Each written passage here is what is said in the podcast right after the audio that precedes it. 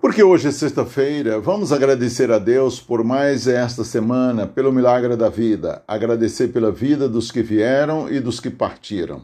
Que não nos falte ânimo nem disposição para enfrentar mais uma semana que se inicia.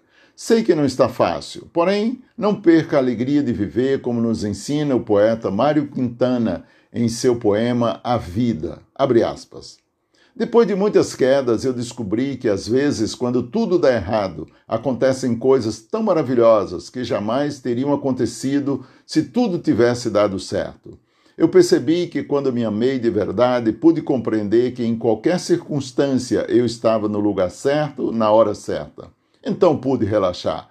Pude perceber que o sofrimento emocional é um sinal de que estou indo contra minha vontade. Verdade. Parei de desejar que a minha vida fosse diferente e comecei a ver que tudo o que acontece contribui para o meu crescimento. Desisti de querer ter sempre razão e com isso errei muito menos. Desisti de ficar revivendo o passado e de me preocupar com o futuro. Isso me mantém no presente, que é onde a vida acontece. Descobri que na vida a gente tem mais é que se jogar, porque os tombos são inevitáveis. Percebi que a minha mente pode me atormentar e me decepcionar, mas quando eu coloco a serviço do meu coração, ela se torna uma grande e valiosa aliada.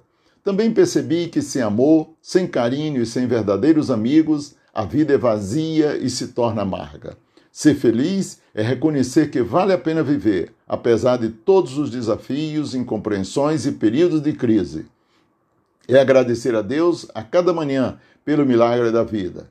Pedras no caminho? Guardo todas. Um dia vou construir um castelo. Fecha aspas. Lembre-se, a felicidade é uma viagem, não um destino. Aproveite a viagem. Boa semana. Seja feliz.